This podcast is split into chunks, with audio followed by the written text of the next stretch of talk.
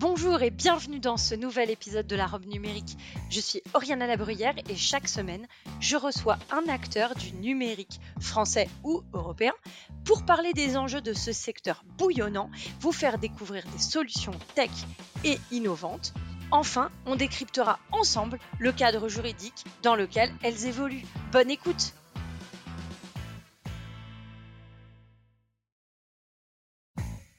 Bonjour à tous et bienvenue dans la robe numérique. Je suis Oriana Labruyère et chaque semaine, avec mon invité, nous vous présentons une solution technologique répondant aux enjeux juridiques modernes. Bonjour et bienvenue dans la robe numérique. Aujourd'hui, pas de pépites de la tech européenne ou française. Je sais que vous êtes déçus, mais un journaliste qui va revenir sur les enjeux juridiques modernes actuels. Savez-vous que nous payons une redevance dans le prix de nos disques durs et dans l'ensemble des petits produits que vous achetez pour copier vos données? Savez-vous qu'il y a des tentatives de régulation à l'échelle européenne des géants du numérique? Eh bien, si vous avez répondu non à ces deux questions, je vous invite à rester avec moi Aujourd'hui, j'ai le plaisir de recevoir Marc Ress, rédacteur en chef de Next Impact. Bonjour Marc et bienvenue. Eh bien, merci beaucoup et bonjour Oriana. Alors, J'aurais voulu euh, qu'on aborde ensemble quelques questions autour de l'actualité évidemment euh, juridique euh, de, ces derniers jours ou de ces derniers mois. avant ça, est-ce que tu pourrais expliquer à nos auditeurs ton métier, ce que tu fais et finalement tes passions, ton secteur euh, d'activité spécifiquement eh bien, je suis journaliste depuis euh, plus de 20 ans. Je ne vais pas le dire parce que ça va me, ça me donner un coup au moral. Euh, spécialisé dans le droit du numérique. Et je suis rédacteur en chef de Next Impact, société que j'ai rejointe en 2005. Et, donc, mon quotidien, bah, c'est de baigner, de, de, nager au milieu des textes. Je fais beaucoup de veille juridique aussi et je regarde un petit peu tout ce qui se passe en matière de régulation des contenus en ligne ou des acteurs euh, du numérique euh, afin d'essayer de deviner ce qui va se passer demain, voire après-demain. Est-ce que tu peux nous donner ton regard euh, sur l'actualité et notamment sur les modifications, en tout cas la petite musique qui tend à essayer d'introduire des modifications, notamment sur les contenus, la réglementation des contenus en ligne, et savoir si pour toi ça peut avoir un impact aussi économique? Alors c'est une, c'est une très longue histoire en fait, euh, elle ne remonte pas à, quelques mois.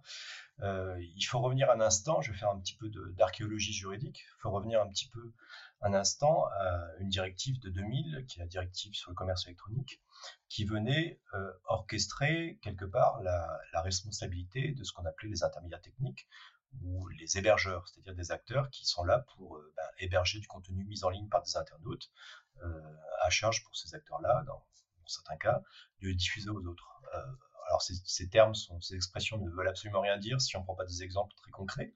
Euh, bah, YouTube, Facebook, Twitter ou autres, bah, on a une plateforme intermédiaire dans laquelle moi, qui suis titulaire d'un compte, je vais diffuser des photos ou autres, et, ces éléments-là vont être diffusés auprès des tiers.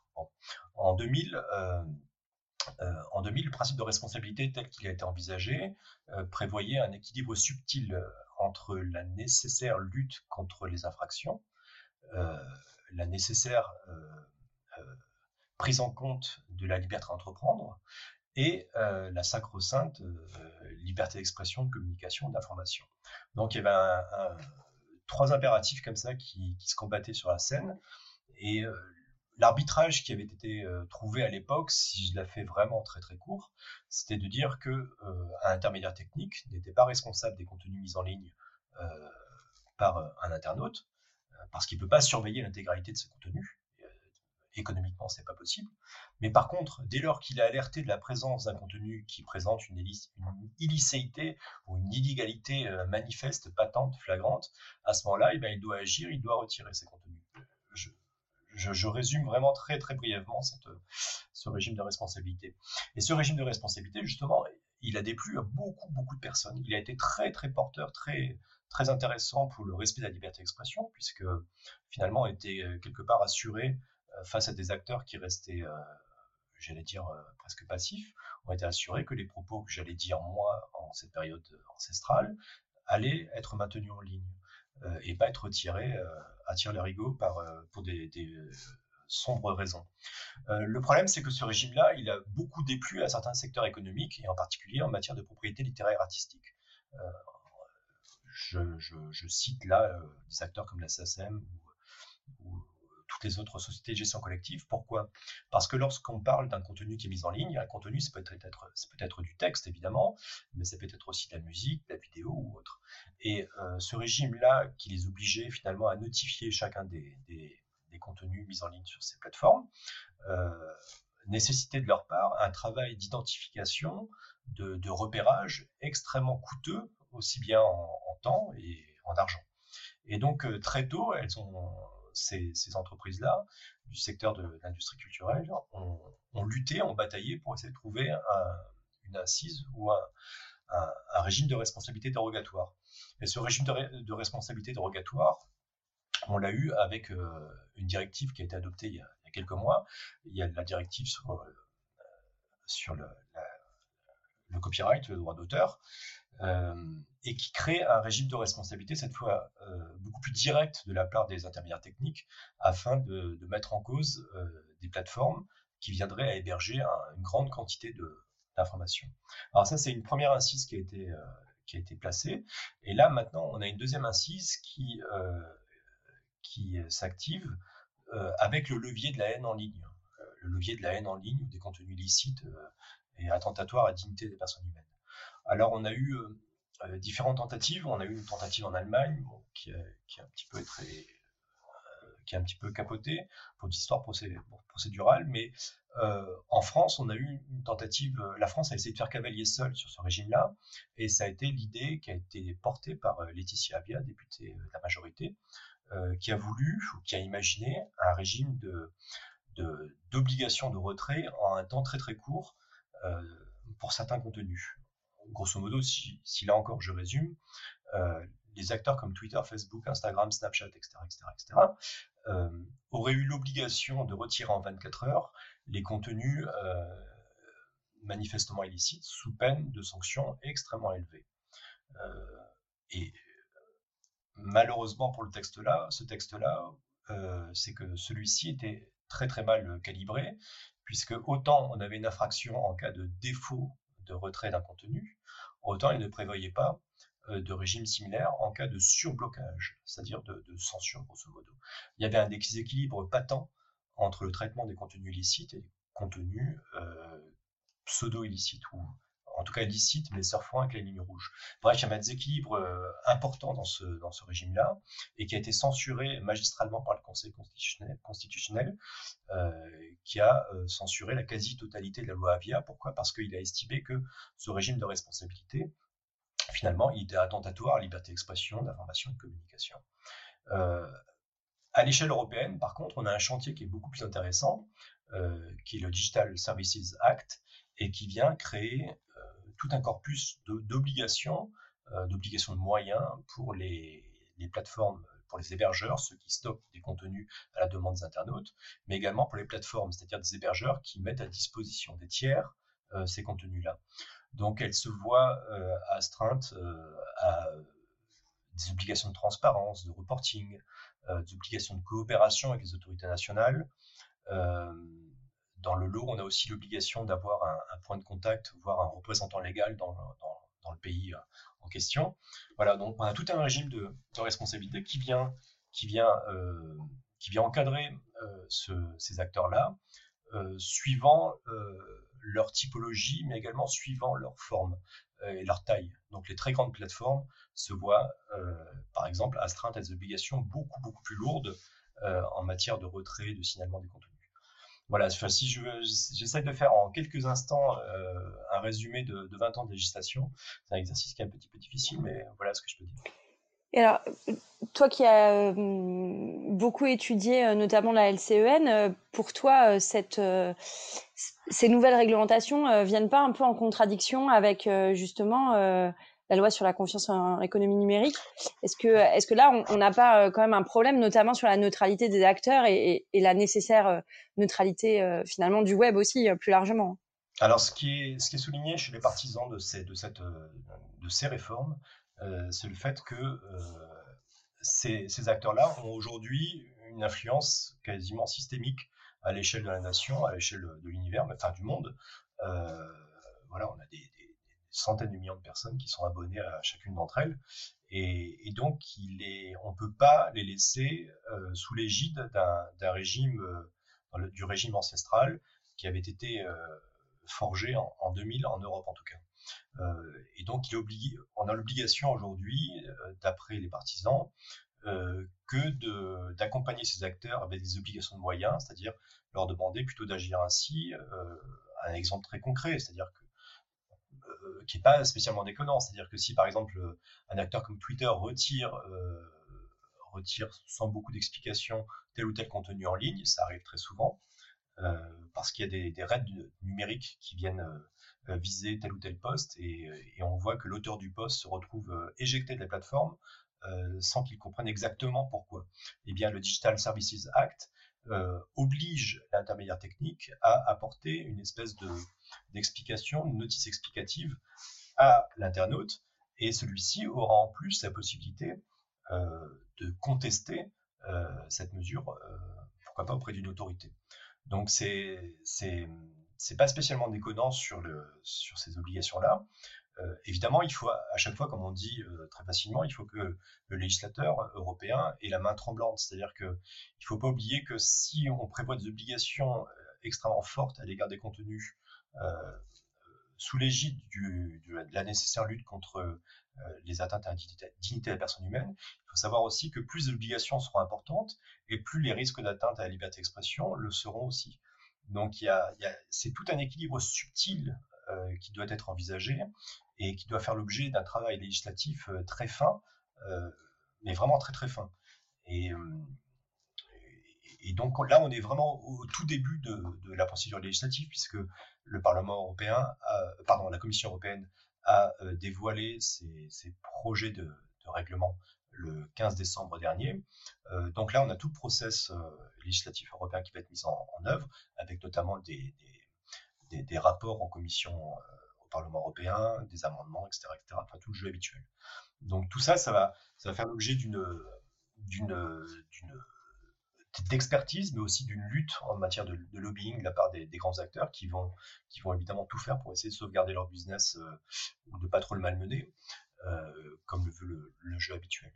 Euh, mais là encore, enfin, ce qu'il faut vraiment insister, c'est que euh, il faut toujours garder cet équilibre entre ces, trois branches du tabouret, à savoir qu'il faut qu'il y ait une, nécessaire lutte contre les infractions, une nécessaire protection à la liberté d'entreprendre et une nécessaire euh, protection de la liberté d'expression. Alors justement, euh, sur, euh, sur cet aspect, euh, est-ce que, parce qu'on est au début du processus, processus législatif, est-ce qu'on risque pas de d'avoir in fine un texte qui soit plutôt comme le règlement général de la protection des données, qui en fait s'applique à l'ensemble des acteurs, sans, sans, sans taille, sans seuil, enfin voilà, sans il n'y a, a, pas il y a pas ces notions, et finalement c'est un peu une barrière euh, pour les pour les jeunes pousses euh, si on leur euh, met des, difficultés trop grandes, notamment dans, dans la, la, modération des contenus, parce que finalement ça fait reposer sur elles de fortes de fortes contraintes et elles n'ont pas les moyens en termes de développement d'assumer ce type de contraintes, ce qui fait que finalement on enrichit, enfin on favorise une certaine échelle. Bah, c'est toujours, c'est tout à fait juste. Euh, c'est toujours le, risque de, que d'avoir une réglementation qui, vient euh, frapper tout un secteur. Et finalement, ceux qui survivent à cette réglementation, ceux qui sont en capacité de s'adapter et de, parce qu'ils ont une, force de frappe, une élasticité, eh ben, ce sont les plus gros. Euh, heureusement, le, Digital Services Act prévoit tout un sandwich d'obligations qui va évoluer en fonction de la taille de la plateforme, l'importance de la plateforme. Euh, on aura des, obligations qui vont s'appliquer aux services intermédiaires euh, au sens très vaste, des obligations qui vont concerner uniquement les, services d'hébergement, d'autres qui vont concerner les plateformes en ligne, et enfin, on aura aussi des obligations qui vont concerner les très très grandes plateformes euh, avec des seuils qui chiffrent en millions. Et, voilà, évidemment, le, le sandwich d'obligations va évoluer en fonction de la taille de, chacun des acteurs. Euh, par contre, ce qui, est, tout aussi vrai, c'est qu'on retrouve un petit peu la même philosophie que le RGPD, qui consiste à avoir une applicabilité, une application euh, extraterritoriale, puisque dès lors qu'un service euh, viendra prester, viendra viser le marché européen, celui-ci devra respecter le, DSA, tout comme il doit respecter le RGPD. et cette règle d'application territoriale, elle est super importante. Pourquoi? Parce que finalement, par son biais, il y a un effet, il y a un effet très intéressant, c'est que par son biais va être exporté à l'échelle de la planète finalement les valeurs que veut porter l'Europe. le RGPD, lorsque le RGPD s'applique à des acteurs qui sont installés aussi bien à Paris, à Marseille, à Lyon ou à Mexico ou en Australie parce qu'ils visent le marché européen, ben finalement, ben les valeurs du RGPD, la nécessaire protection des, de ces données à caractère personnel, euh, eh bien, vient drainer, vient irriguer euh, l'ensemble des, des, des, responsables de traitement qui sont soumis. Alors, d'ailleurs, on a la même logique. Même logique Sur, sur, le RGPD, moi je me rappelle des débats qui consistaient à dire euh, de toute façon les Américains n'appliqueront jamais, euh, euh, les grandes puissances n'appliqueront jamais, et au final aujourd'hui on, on, voit que c'est absolument pas le cas, et, et, on a plutôt des débats aujourd'hui sur comment bloquer l'applicabilité en Europe de, du Cloud Act plutôt que la question de savoir si les acteurs vont respecter le RGPD ou pas. Enfin, on, on se rend bien compte qu'il y a il y a un équilibre euh, des, finalement il y a finalement un équilibre des forces euh, notamment grâce au volume que représente l'Union européenne. Ouais, et, euh, et en fait cette, ces règles territoriales, peu importe le texte que ce soit le RGPD ou le, DSA, le Digital Services Act, peu importe donc ces textes, elles sont ultra importantes parce que j'ai assisté à quelques audiences dans, mon existence et je peux vous garantir que systématiquement, dès lors qu'on avait une plateforme américaine qui était mise en cause devant les juridictions françaises, celle-ci combattait euh, la compétence de ces juridictions au regard de ses intérêts. Donc euh, non, non, comment vous, petits Français, vous allez vouloir appliquer vos règles franchouillardes à, nous, géants américains Hors de question. Et ça, c'est systématique. C'était quasiment une clause de style dans les, dans les contentieux euh, mettant en cause euh, tel ou tel grand, grand acteur. Là, maintenant, euh, ce débat-là, il est, il est clos. Et on le voit sur le RGPD. le RGPD, bah, on, a, une autorité chef de file, il y a des règles de compétences européennes, mais l'Europe applique avec toute sa rigueur les, la, les règles du, règlement et, et ces débats ne portent, ne portent plus. Alors, ça ne porte plus pour les autorités mais ça porte encore au niveau euh, euh, judiciaire, c'est-à-dire euh, si une entreprise poursuit et décide de poursuivre Amazon, Microsoft ou, ou, ou même toute autre société américaine ou en, en, fait qui n'est pas basée en Europe, ça va porter puisque c'est c'est un choix de, de, de tribunal complétant et de loi applicable entre entre personnes morales. Donc là, le ça, ça portera, même, même si ça porte pas devant les autorités. Ouais, il y a toujours des discussions, mais en l'occurrence, là, on a des règles sur lesquelles on peut s'appuyer et sur lesquelles des avocats extrêmement chevronnés et bien compétents peuvent euh, argumenter et puis étayer leur dossier afin de rattacher tel ou tel contentieux à la législation européenne. Ah, de toute façon, avec euh, l'adoption euh, de l'échelle règlement et puis et, plus directive, la force de frappe d'un point de vue juridique beaucoup plus forte et, euh, et c'est beaucoup plus simple euh, d'avoir gain de cause devant les juridictions euh, sur ces aspects. Ouais, et d'ailleurs, ce qui est intéressant, c'est de noter aussi, vous m'évoquiez la question d'actualité, c'est que la France fait là encore cavalier seul. Elle avait fait cavalier seul avec la loi Avia, parce que la loi Avia, finalement, elle venait créer une, une, législation très particulière s'appliquant aux acteurs du numérique, alors qu'elle touche ici à un domaine qui, euh, relève de la directive de, de, 2000 sur le commerce électronique. Là, aujourd'hui, on, a le règlement qui a été présenté, enfin le projet de règlement qui a été présenté le 15 décembre dernier par la Commission européenne, et en France, on a euh, un projet de loi, c'est le projet de loi sur les principes de la République, euh, dont l'article 19 bis, très exactement, chacun pourra aller le vérifier, qui est actuellement ausculté au Sénat, euh, vient finalement pré-transcrire, pré-transcrire ou anticiper euh, les, obligations de moyens qui sont prévues par le Digital Services Act euh, dans notre législation. Et c'est assez curieux, la démarche française, enfin, cette démarche française est assez curieuse parce qu'il faut imaginer une chose, c'est que, euh, prenons un scénario tout bête, la France fait, ça, c'est-à-dire qu'elle fait cavalier seul et elle crée une espèce de, Digital Services Act à, son échelle. Mais si l'Allemagne fait pareil, si Luxembourg fait pareil, si la Belgique, l'Italie, l'Espagne, etc., etc., tous les autres pays européens font la même chose, on se retrouve finalement avec une Europe complètement morcelée et euh, aux antipodes de, l'idéal du marché unique. Et, cette démarche-là, elle est vraiment, vraiment très curieuse.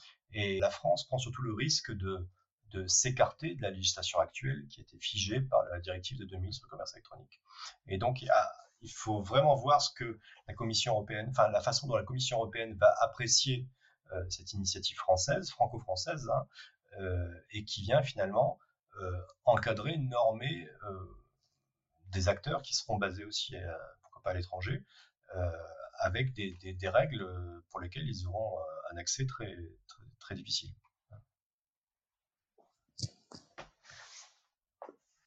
Alors, pour finir cet entretien, je vais traditionnellement, poser mes deux petites questions qui sont à quoi as-tu envie de dire non aujourd'hui, Marc? Ah, euh, là, comme ça, de but en blanc, euh, l'extension de la redevance copie privée au, bien reconditionné. Alors ça, c'est un sujet que je suis depuis très très longtemps. Est-ce que tu peux euh, définir ce qu'est la copie privée pour nous? Ah bien sûr, la copie privée, oui, c'est la possibilité pour quiconque, pour n'importe quelle personne physique, c'est l'article 5 de B de la directive droit d'auteur de 2001, la possibilité pour n'importe quelle personne physique de réaliser des copies d'œuvres sans demander la sacro-sainte autorisation de cette duplication au titulaire du monopole en droit d'auteur. Euh, voilà, donc, enfin, quiconque peut prendre un CD audio et en faire une copie pour aller l'écouter ailleurs dans sa voiture, par exemple. Euh, et ce régime-là, il est, quelque part, il est magnifique. Pourquoi? Parce que, en contrepartie de, cette liberté que de réaliser des copies, euh, finalement, quiconque paye une petite euh, somme à l'achat de chaque support vierge. Mais le problème, c'est que dit ainsi, c'est très joli, c'est fleuri, on se croirait même presque dans un, dans un dessin animé de Walt Disney. Mais euh, lorsqu'on on découvre et qu'on soulève le couvercle, on est plutôt dans, dans Freddy 4. Euh, pourquoi? Parce que le régime tel qu'il est envisagé, il est extrêmement pernicieux. en fait, il faut comprendre que la redevance copie privée, qui est donc cette indemnisation qui est versée aux ayants droit en échange de cette liberté. La redevance en question est euh, déterminée par une commission administrative qui est rattachée au ministère de la Culture, où 12 euh, représentants des ayants droit font face à 6 représentants des industriels et 6 représentants des consommateurs. Donc on a 12, 6, 6. Donc déjà, on a un problème. Euh, malgré cette, organisation très déséquilibrée, le Code de la propriété intellectuelle nous présente ça comme une commission paritaire, ce qui est faux. Et et évidemment, donc les 12 ayants droit qui siègent en commission copie privée, euh, bah, ils ont plutôt tendance à voter des barèmes qui sont élevés plutôt que pas élevés, puisque ce sont eux qui touchent finalement les sommes en question. Et, euh, les montants, les montants qui sont, qui sont glanés chaque année par les sociétés de gestion collective comme la SACEM, la SACD, la DAMI, la Spedidam, etc., etc., ne sont pas neutres puisqu'on est autour de 260 millions d'euros chaque année. C'est même une indemnisation, une indemnisation, mais effectivement qui, est, qui, euh, euh, l'ensemble des transactions économiques lors de l'achat d'un CD audio, d'un DVD, d'un téléphone, d'une tablette, d'un etc., etc., etc., un disque dur externe, une clé USB, une carte mémoire. Euh, mais là où c'est beaucoup plus, c'est très très malin, malin dans tous les, deux sens du terme, c'est que le, le, montant de cette redevance, enfin cette redevance est prélevé non pas lors de l'acte d'achat auprès du consommateur final, mais chez l'importateur.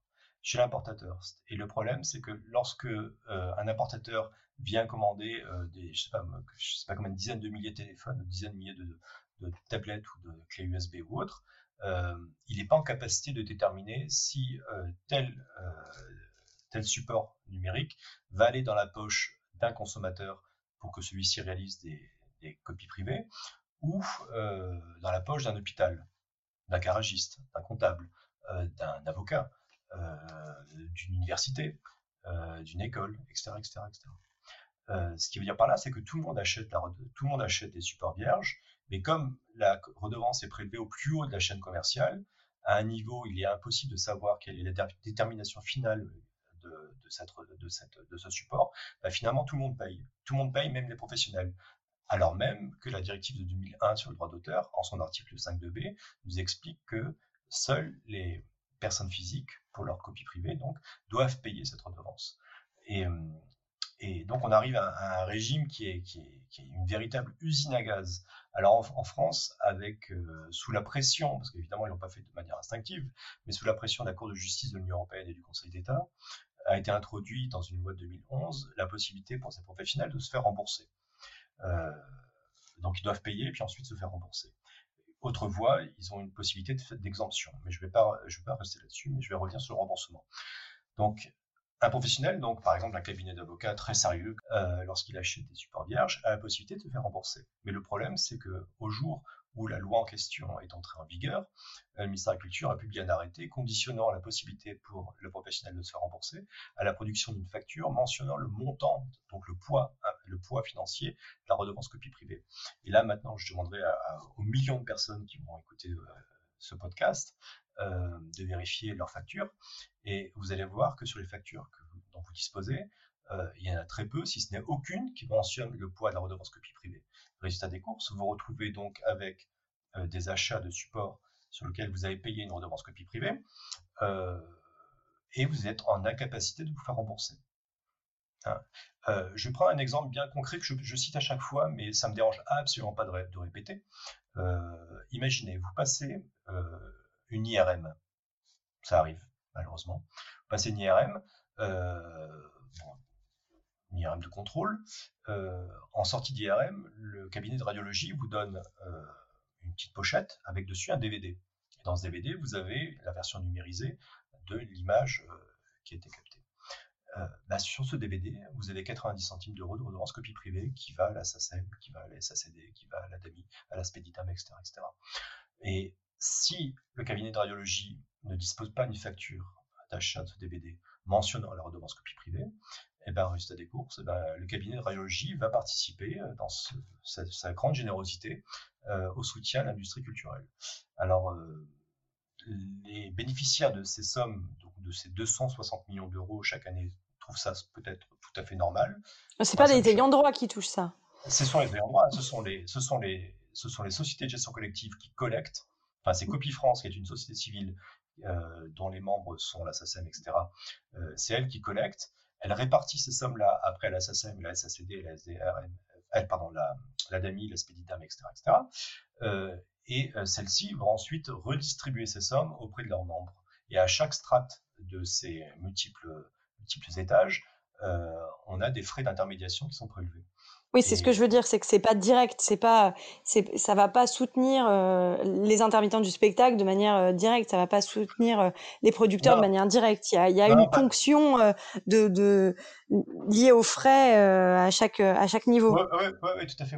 Et, et, et, et de ces de ces sommes-là aussi. Après, il faut pas oublier aussi une chose, et ça montre un petit peu le, le caractère magnifique en termes de, de stratégie stratégie euh, d'affaires publiques, c'est que euh, la loi prévoit que sur, euh, sur 100 euros, il y a 25 euros qui est conservé par les sociétés de gestion collective afin de financer le spectacle vivant, notamment. un exemple très pratique, le Festival de Cannes, Avoriaz ou autre, des grandes manifestations culturelles comme ça, eh ben, c'est la copie privée qui est derrière et qui finance. Bah, après, il faut imaginer aussi une chose, et une réalité très concrète, c'est que lorsque vous avez des, festivals comme ça qui sont organisés dans des, municipalités ou des grandes villes, et que vous avez un personnage politique de premier plan qui est, installé, eh bien celui-ci est bien content, est bien content de voir des flux, des millions d'euros tomber dans les, poches de ces festivals, parce que ce sont autant de sommes que lui n'aura pas à verser par son intermédiaire, par l'intermédiaire de la mairie ou du département ou de la région. Et, euh, et, donc se crée comme ça une espèce de, lien d'intérêt euh, économique euh, euh, extrêmement puissant, un lien de solidarité extrêmement puissant. Et c'est pour ça qu'on arrive euh, euh, sur les textes culturels français à des, résultats dignes d'une démocratie alternative, avec des, des, des, des résultats qui sont, des votes à l'unanimité ou presque à chaque fois. parce que parce qu'il y a une espèce de lien d'intérêt comme ça qui vient polluer finalement le vote un, vote libre et, raisonné de la part de ces, du politique. Et c'est vraiment regrettable et je, je regrette aussi qu'il y ait assez peu de journalistes en France qui s'y intéressent euh, parce que le sujet est à la fois technique, mais il est magnifiquement stratégique et, et vraiment digne d'intérêt. et puis d'anormalité. Enfin, pour moi, les, professionnels n'ont pas à payer SACEM. Enfin, pour moi, c'est, un non-sens absolu que de les faire participer au soutien d'exception culturelle. Enfin, j'allais dire, c'est un non-sens, tout comme il serait un non-sens que de demander à la SACEM de venir financer les cabinets d'avocats directement. Ça n'a pas de sens, même si elle le fait par les différentes procédures qu'elle lance. Alors, euh, bon, pour terminer plus positivement, à quoi as-tu envie de dire oui? À quoi j'ai envie de dire oui? Ah, si, j'ai envie de dire oui à, la transparence. Euh, oui, je, je, je, alors, c'est une note positive, mais teintée de négativité, parce que euh, je regrette d'avoir à faire des procédures CADA euh, sans arrêt. Je encore, enfin, je fais des demandes de communication de documents euh, très régulièrement. J'en ai encore fait une récemment auprès d'une autorité administrative indépendante.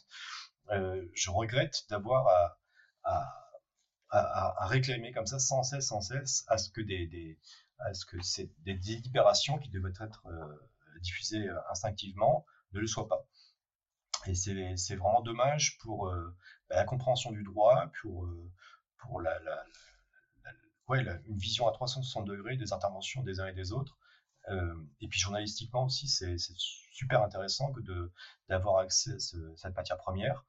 Et voilà, mais heureusement, donc les, procédures, je dis oui aux procédures CADA parce que j'invite tout le monde, et pas seulement les journalistes, hein, ça peut être aussi le, des citoyens lambda, je suis aussi un citoyen lambda, euh, ou même des professionnels. Euh, j'invite aussi tous les avocats à faire des procédures CADA de tous les côtés, parce que c'est des procédures qui coûtent pas cher, c'est le prix d'un timbre sur un mail, et, euh, ça permet d'avoir des, des, informations extrêmement, extrêmement intéressantes. D'ailleurs, j'ai souvenir, et d'ailleurs, il peut y avoir des, éléments très intéressants, parce que j'ai souvenir d'avoir lancé une procédure CADA il y a quelques années à l'encontre de la DOPI, euh, pour obtenir, je crois que c'était des documents afférents à un marché public de mémoire, mais je peux me tromper. Et euh, la présidente de la DEPI, Marie-Françoise Marais, était très très euh, fâchée que de recevoir très régulièrement des demandes de communication de ma part, qui étaient pour moi légitimes. Voilà, puisque c'est une autorité publique, donc il est normal qu'elle ait à rendre des comptes. Hein. Je ne vais pas revenir sur la Déclaration des droits de l'homme et citoyens. Et celle-ci avait écrit à la CADA afin que la dite CADA, commission administrative, commission d'accès aux documents administratifs, modère mes demandes. Donc, euh, elle espérait cela. Sauf que toute magistrate qu'elle soit, elle avait oublié une chose, c'est que les échanges entre une administration euh, récalcitrante et la CADA sont eux-mêmes CADAifiables. Et donc, qu'est-ce que j'avais fait? Ben, J'avais fait une demande CADA auprès de la CADA pour obtenir communication de la lettre de la DEPI adressée à la CADA je sais pas si vous suivez, mais ça se tient. Euh, et j'avais pu, comme ça, recevoir et, enfin, avoir une analyse complète et, avoir le courrier qu'avait adressé cette présidente magistrate, euh, où elle demandait finalement à la presse de, calmer ses ardeurs. Euh, évidemment, j'ai sorti la lettre en question, je l'ai publiée en faisant un article qui m'avait fait beaucoup rire. Bon. Merci en tout cas de, de toutes tes, tes, tes euh, éclairages sur, euh, sur euh, notre actualité juridique riche. Et à très bientôt. Merci encore. Tu reviens quand tu veux. Eh ben, merci en tout cas pour cette invitation. Et puis à très bientôt.